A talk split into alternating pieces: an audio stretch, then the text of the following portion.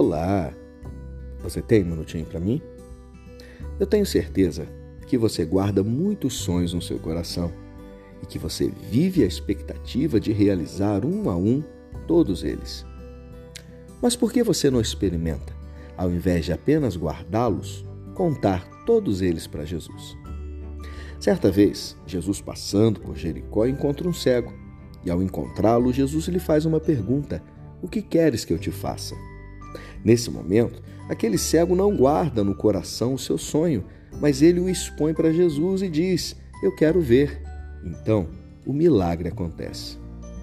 Talvez o que esteja faltando para que você viva a realização de todos os seus sonhos é fazer exatamente a mesma coisa: colocar o seu sonho diante de Jesus. Fazendo assim, talvez você perceba que um tempo de milagre também vai acontecer na sua vida. Faça isso. Não guarde os seus sonhos para você. Coloque todos eles diante de Jesus. Obrigado por me ouvir e que Deus abençoe muito o seu dia.